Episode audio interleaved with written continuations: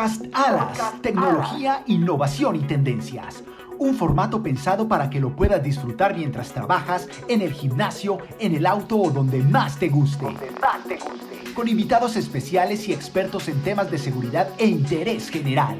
Podcast Alas, un producto de la Asociación Latinoamericana de Seguridad. Podcast Alas.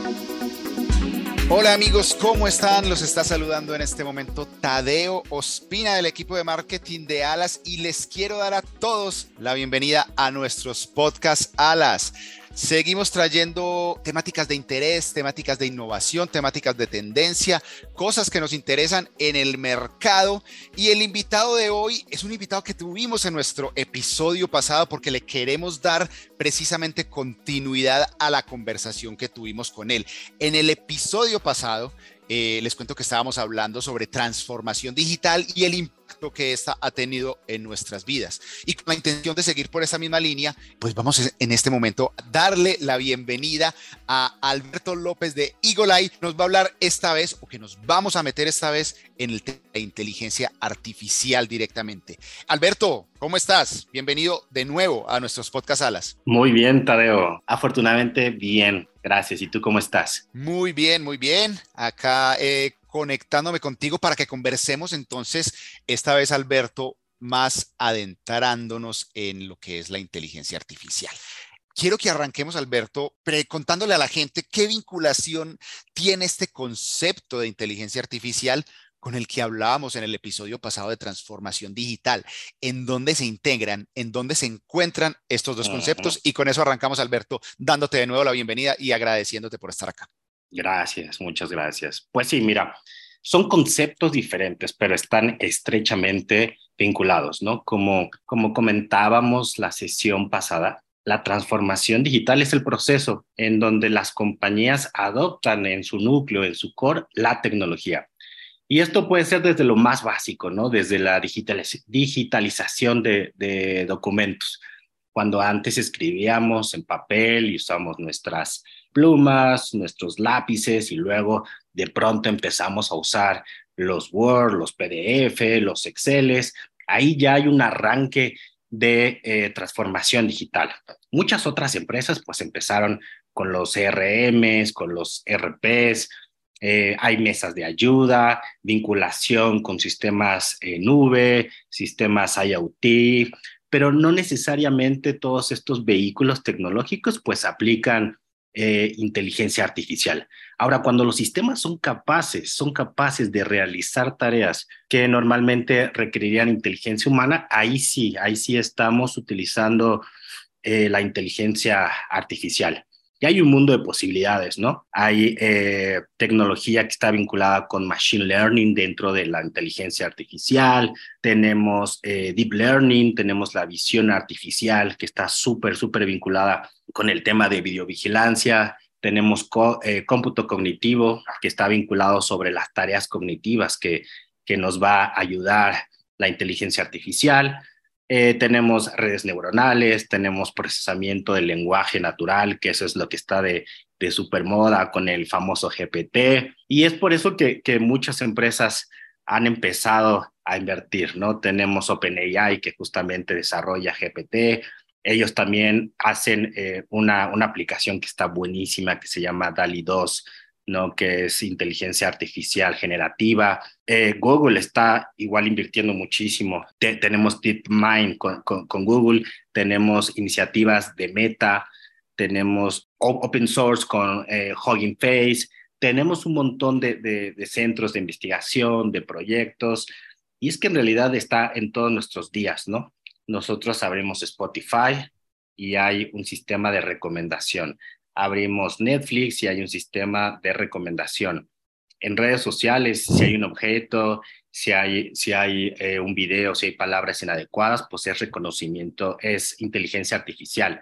Incluso algo tan básico como en nuestro correo electrónico el uso de la, de la bandeja de spam ya está, ya está utilizando inteligencia artificial. Bueno, tremendo el panorama que nos das, Alberto, porque digamos que para el público en general, que de pronto no está muy metido con el tema, eh, una persona descuidadamente puede pensar que todo esto arrancó con lo que se volvió más famoso, que fue el chat eh, GPT, todas estas ilustraciones que se hacen por ahí en, en TikTok y en algunas de las, de las redes sociales pero esto es un universo supremamente amplio que nos acabas de, explicar y que viene desde hace mucho tiempo desarrollándose.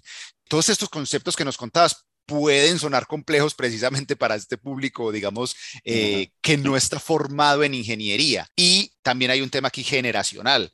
Eh, de pronto para, para los más grandes esto empieza a sonar aún más complejo. Quiero preguntarte justo eso, ¿qué tan complejo es realmente todo este tema para, para entenderlo, para digerirlo y para empezarnos a apropiar de él y a utilizarlo de buena manera? Sí, súper de acuerdo. Pues mira, podemos encontrar eh, diferentes niveles de complejidad, ¿no? Según qué tan profundo eh, queramos ir. Desde mi punto de vista, un CEO no tendría que entender las entrañas, la genética de la inteligencia eh, artificial.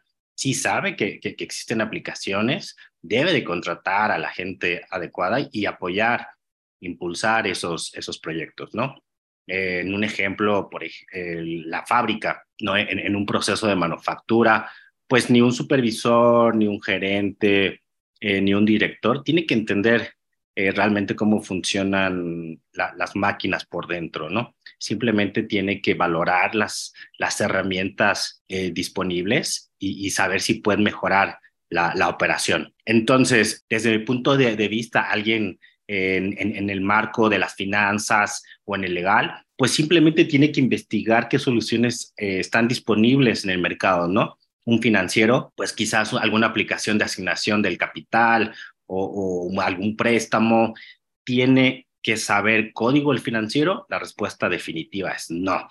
Un abogado, quizás hoy, hoy escuchamos que hay eh, aplicaciones para la interpretación y redacción de, contratos.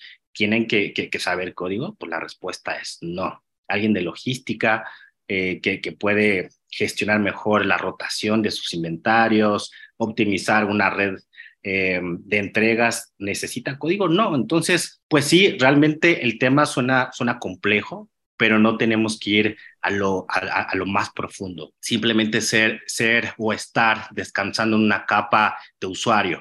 E, en, en nuestro contexto, que es seguridad, en donde estamos, en, nuestra industria, pues hoy, hoy en día ya hay aplicaciones que, que, están refiriendo sistemas de análisis de riesgos, sistemas predictivos, simulaciones, ¿Requerimos código? Pues la respuesta definitivamente es, es no, ¿vale? Ahí, ahí me parece muy interesante el planteamiento que haces porque nos bajas un poquito, voy a, voy a asumirlo de esta manera, nos bajas un poquito la ansiedad de creer que tenemos que comernos esto entero y que conocer todo y que saber todo. Tú nos dices, hey, hay que saber de esto, pero mantengámonos en una capa de usuario, ahí está bien, sepamos de qué nos están hablando, utilicémoslo, pero, pero bueno, no, no tenemos que, que entrar a, a, entenderlo ya todo porque que esto va en una aceleración que uno a veces se siente abrumado. Y así quisiera entonces entrar a la siguiente pregunta que te quiero hacer, sin eh, ponernos de pronto tan técnicos. ¿Qué hay detrás de todo esto? ¿Qué hay detrás de, de estos desarrollos de inteligencia artificial?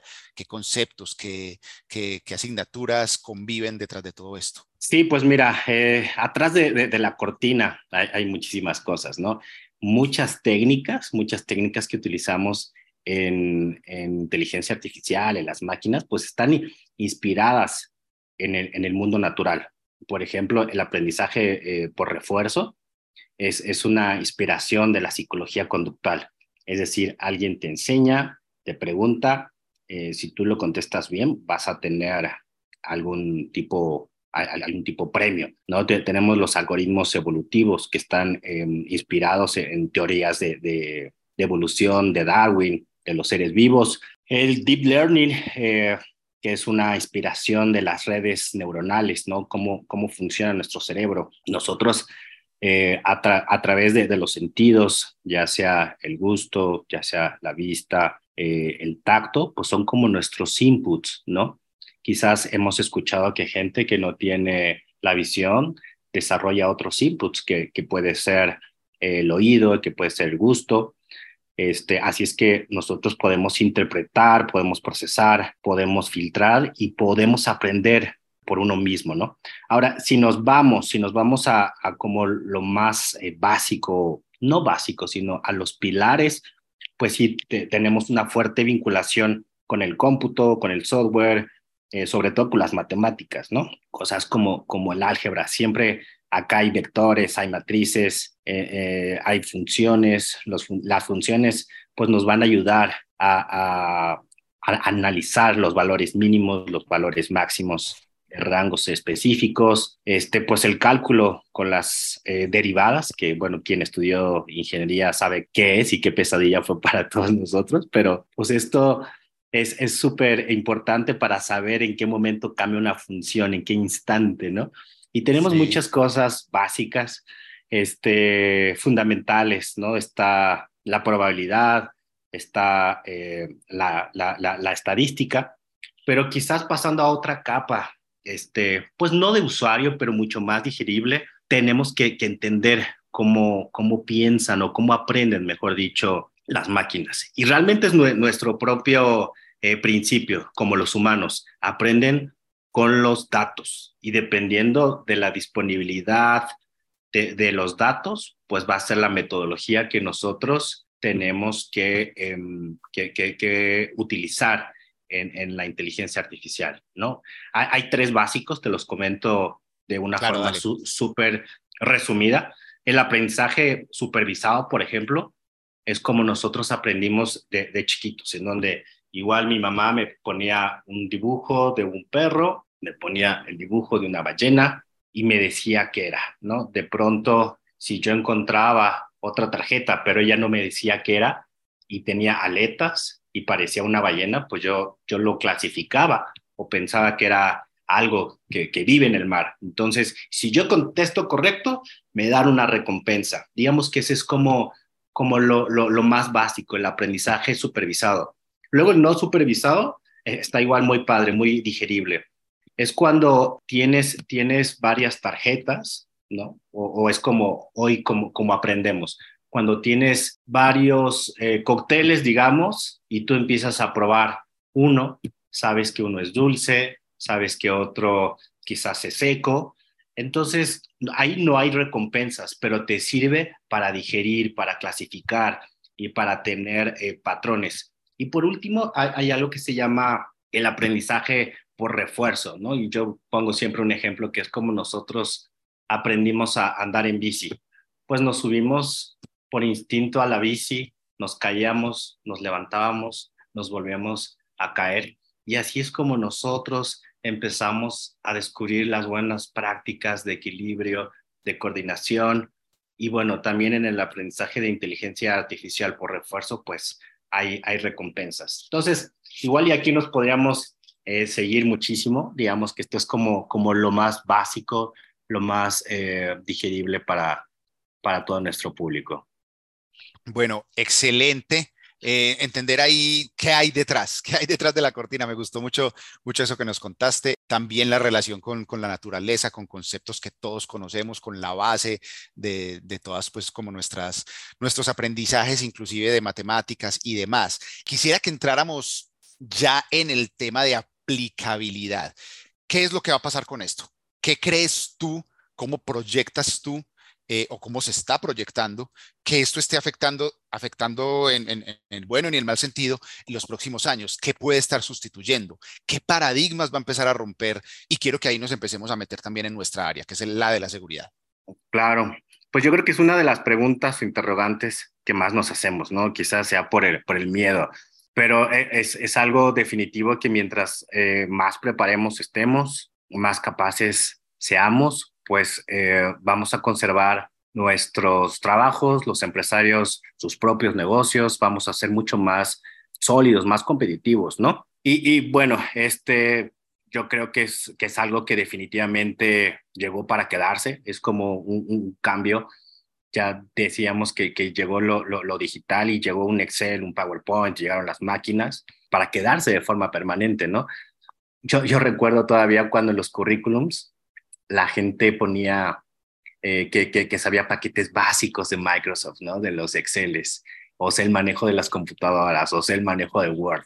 Hoy en día todo el mundo, creo, la gran mayoría lo sabemos y ya ni siquiera lo ponemos en los, en, en, en los CVs, ¿no? Y, y, yo para, para, para ver hacia adelante siempre doy un paso hacia atrás, ¿no? Es como ver, pues, cómo ha transformado, eh, cómo, cómo se ha transformado la tecnología eh, no, nosotros 100 años hacia atrás, pues entramos a, esta revolución industrial, ¿no? Donde todo lo artesanal pasó a ser construido en serie. Pero estamos hablando únicamente de productos.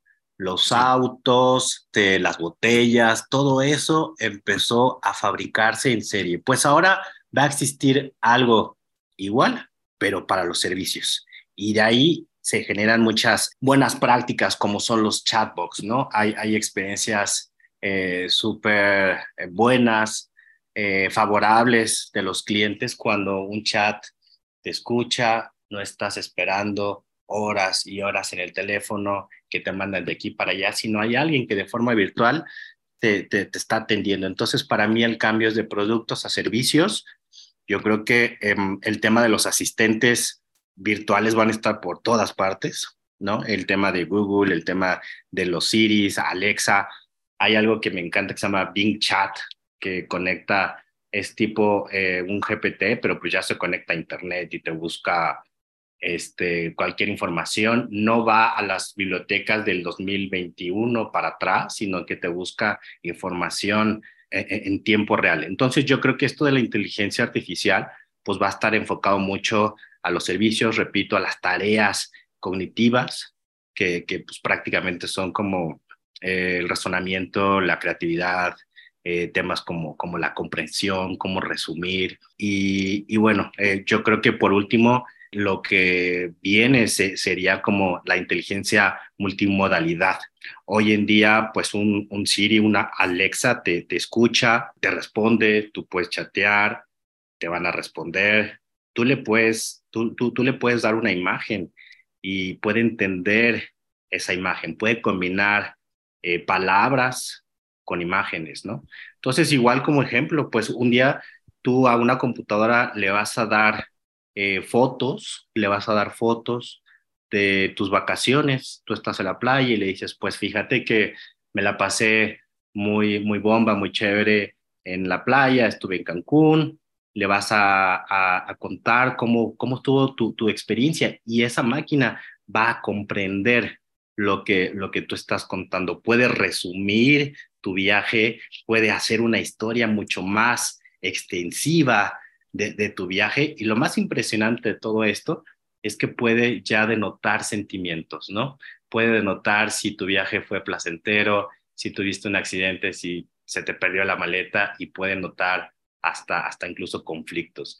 Eso es la inteligencia artificial multimodalidad y es algo que, que se viene, que, que, ya está y que se viene durísimo para los, para los siguientes años. Bueno, hacia allá vamos. Cuando, cuando mencionas, inclusive, por ejemplo, eh, me quedo con el concepto eh, de sentimientos, eh, pues por supuesto, empecemos a pensar, Alberto, y cuando también me hablas de, de, creatividad, ¿dónde va quedando lo humano? ¿Cuál es el papel de lo humano eh, en todo este desarrollo? ¿Cómo lo ves tú? La gente se tiene que especializar diferente, van a cambiar radicalmente algunas profesiones. quisiera saber tu opinión acerca del papel del humano ante esta avalancha tecnológica que, que, que estamos ya surfeándola. Sí, sí, pues mira, es, es parte de lo que ya decía, ¿no?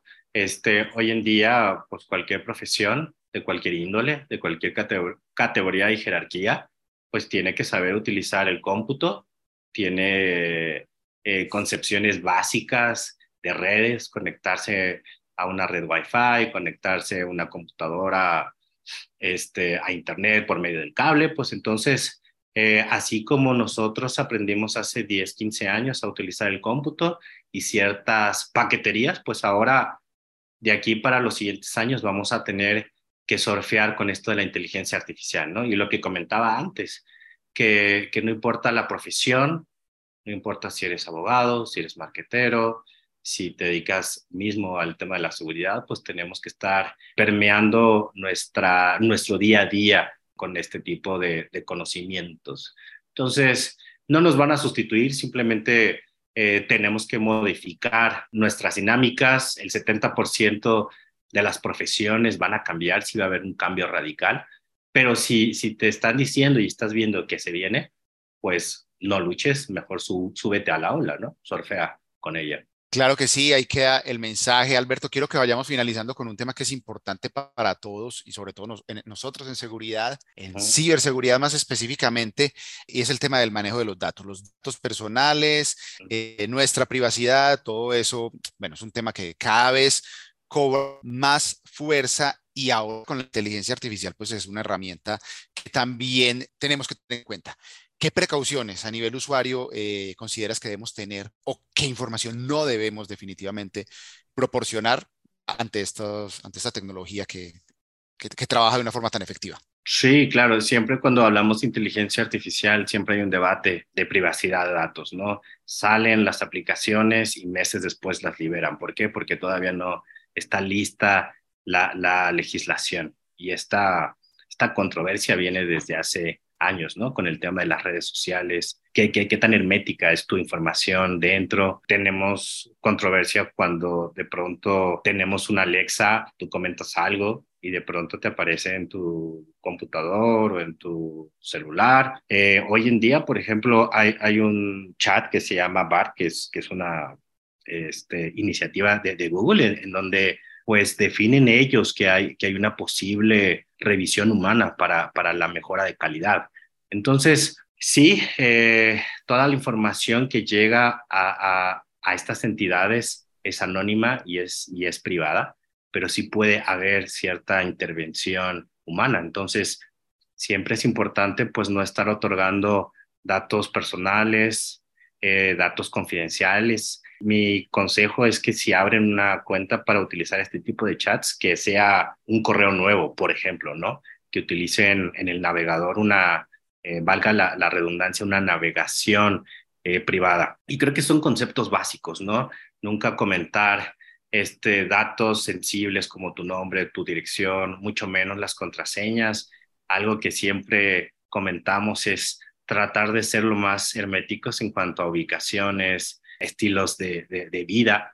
Cada vez hay más este, software sofisticados para recabar información. ¿no? Esto se, se, llama OSINT, que es como, como la inteligencia de las fuentes abiertas disponibles. Entonces, toda esta información que está en Internet tuya, pues es como una huella eh, digital permanente, ¿no?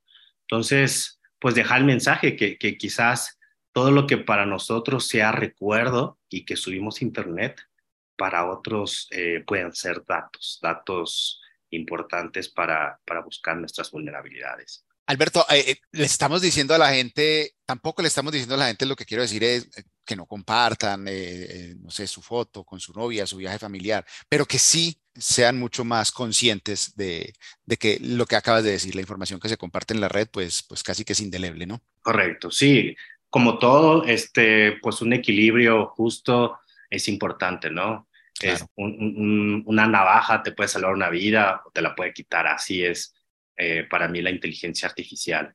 Eh, es, es bastante buena, pero también podemos ser vulnerables ante algún tipo de amenaza cibernética. Bueno, creo que de manera ideal eh, y con esa analogía que nos das, eh, podemos ir cerrando el tema, Alberto. No sé si quieres decir algo más, dejar una invitación, a algún saludo, eh, para que vayamos llegando al final de nuestro podcast de hoy. pues nada, como siempre, un gusto platicar contigo. Bueno, pues ya nos conocen, nosotros somos una empresa líder en videovigilancia, en la nube. Nuestro ADN tiene justamente esto, tiene inteligencia artificial Así es que por favor, si tienen interés eh, de conocernos, si tienen alguna iniciativa, algún proyecto, pues por favor que me contacten. Van a estar mis datos disponibles en la generación de, este podcast. Y nada, pues agradecerles a ustedes, Salas, como siempre, este espacio y, y pues nos vemos pronto. Alberto, muchísimas gracias a ti. Muchísimas gracias a a tus compañeros de marketing que estuvieron ahí gestionando eh, todo para que este podcast se pudiera hacer Y gracias a todos los que nos están escuchando. Estuvimos hoy con Alberto López de Eagle Eye Networks como invitado, hablando de un tema importantísimo eh, un podcast espectacular. Ahí les queda para que lo puedan repetir las veces que sea sobre inteligencia artificial. Alberto, me despido. Muchas gracias de nuevo. Un abrazo. Muy buena semana. Muy buena semana para ti y a todos ustedes los que están del otro lado escuchándonos. Nos vemos entonces en nuestro próximo episodio de Podcast Alas. Muchas gracias y hasta la próxima.